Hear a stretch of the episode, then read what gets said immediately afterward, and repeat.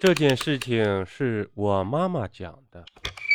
那时候她是服装厂的员工，这件事也是发生在他们厂里。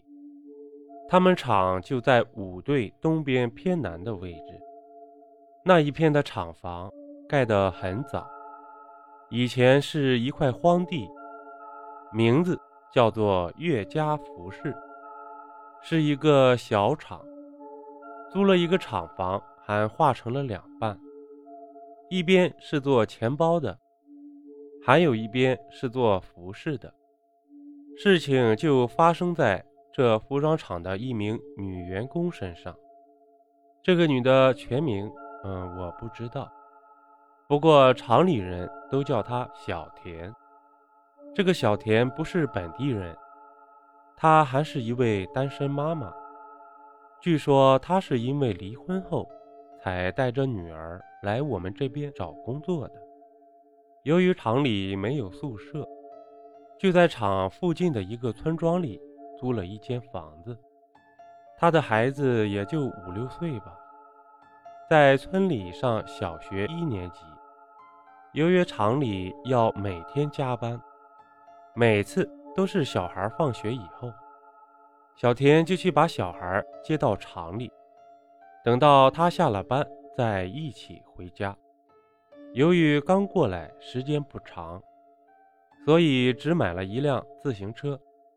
晚上连个灯都没有，要是有个月亮还好，要是没有月亮，连路都看不清了。而且农村都是泥路，路边又都是树林，白天看到你可能会觉得风景不错，可到了晚上，小风一吹，树叶沙沙作响，绝对会让你心惊胆战。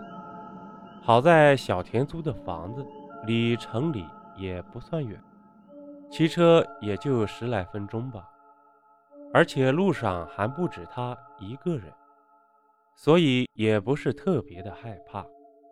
直到有一天，厂里因为第二天要发货了，但是还没有完工，于是全厂的员工一起加班，忙忙碌碌的，一直到了十一点多。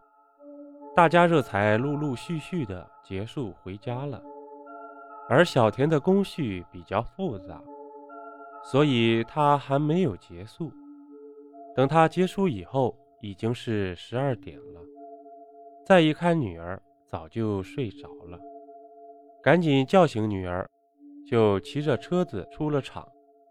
出了厂门口以后，他才发现只有他一个人了。毕竟他来的时间不长，而且这么晚了，谁不想早点回家睡觉呢？所以就没有人等他。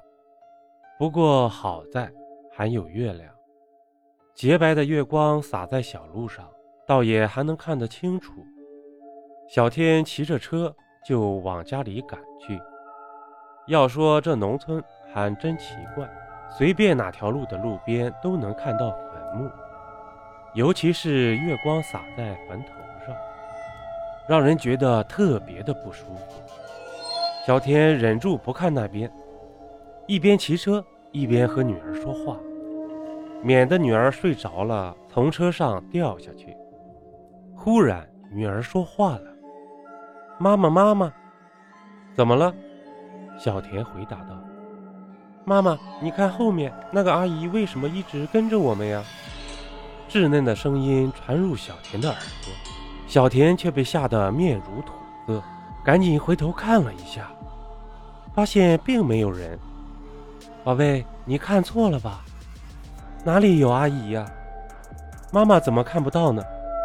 妈妈就在我们后边呀，一直跟着我们呢。小田又回头看了一眼，还是没有人啊。宝贝啊，那个阿姨长什么样子呀？小田说话都带上了颤音。这个阿姨好奇怪呀，穿着一身白衣服，一直盯着我们看呢。天真无邪的童音，在小田听来不亚于晴天霹雳。这一刻，他感到恐惧充满了全身。他拼命地蹬着自行车，想把后边那个看不见的女人甩掉。过了一会儿，小田气喘吁吁地又问：“宝贝，后面的阿姨还在吗？”“妈妈，这个阿姨走得好快呀，一直跟着我们。咦，她好像没有脚呀。”小田一听，顾不得别的，只是疯狂地蹬着自行车。终于进了村子，不过村子里的人早就睡着了，黑漆漆的一片。小田快速地骑着自行车到了自家门前，把车一放，抱着女儿就往门口跑去，把钥匙插进锁里，打开了房门。小田此刻只想赶紧进屋把灯打开，但是就在这打开房门的一瞬间。小田忽然感觉到有一双有力的手紧紧地掐住了他的脖子，小田一下子感到呼吸困难，却又挣脱不开，想要呼救却又喊不出来，他只有无力地挥动着双手，他感到脖子上的双手越来越紧，越来越紧，他连挣扎都费力起来。就在这要紧的关头。小田胡乱飞舞的双手突然就摸到了灯的开关，啪的一声，灯光充满了整间房子，脖子上的手也忽然就不见了。小田一下子放松下来，抱着女儿哇哇大哭，再看看脖子上一道青紫色的掐痕，触目惊心。故事的最后。小田去厂里办了辞职手续，大家也都知道了他的事情。据说厂里的人也都看到了他脖子上那道疤痕，而他当天就坐车回家了。自那件事情以后，厂里就很少加班了，一般七点就下班。